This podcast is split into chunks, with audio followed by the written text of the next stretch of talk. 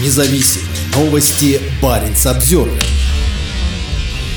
Американский авианосец пришел за полярный круг. В выходные ударная группа ВМС США во главе с авианосцем Джеральд Форд прибыла в район Лафатенского архипелага на севере Норвегии, где перешла под командование НАТО. Сейчас за Северным полярным кругом находится максимальное число истребителей НАТО после распада Советского Союза. Совместную подготовку здесь проходят рекордные 150 самолетов из 14 стран, которые совершают вылеты в небе губернии Норботтен на севере Швеции, а также с авиабаз Раванейми и Пиркала Финляндии и Эрлан в Норвегии. Теперь к ним добавились еще 75 самолетов на борту Джеральда Форта. Официально авиакрыло авианосца не участвует в учениях «Арктический вызов», но в НАТО заявили, что истребители примут участие в серии запланированных мероприятий и тренировок по обеспечению безопасности на море. Организатором подготовки, которая пройдет на этой неделе, выступает Норвегия. Район Вестфьорда, где действует авианосная ударная группа, закрыт для полетов гражданской авиации до позднего вечера 7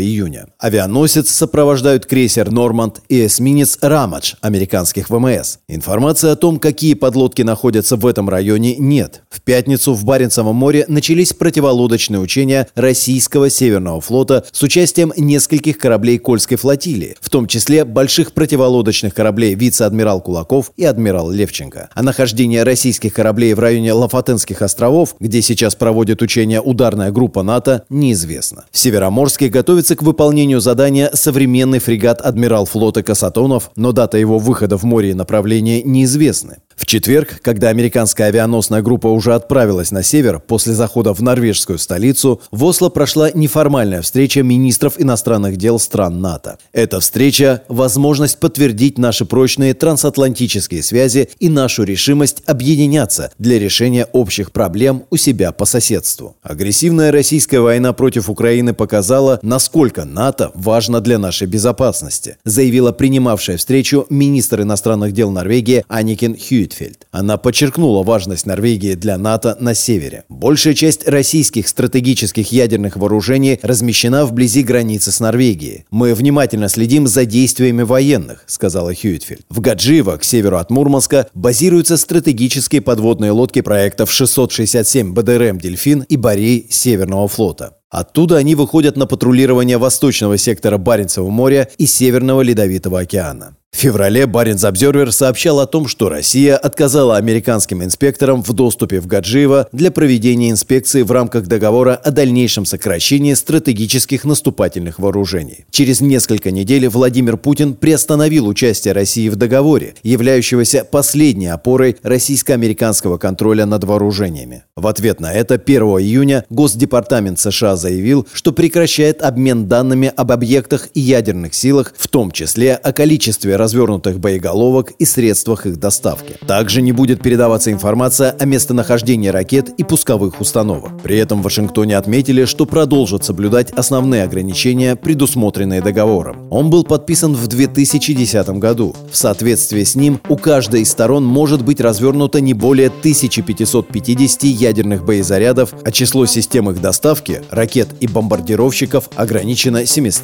Стратегические атомные подводные лодки являются являются важнейшим элементом российской ядерной триады. Парень Самсервер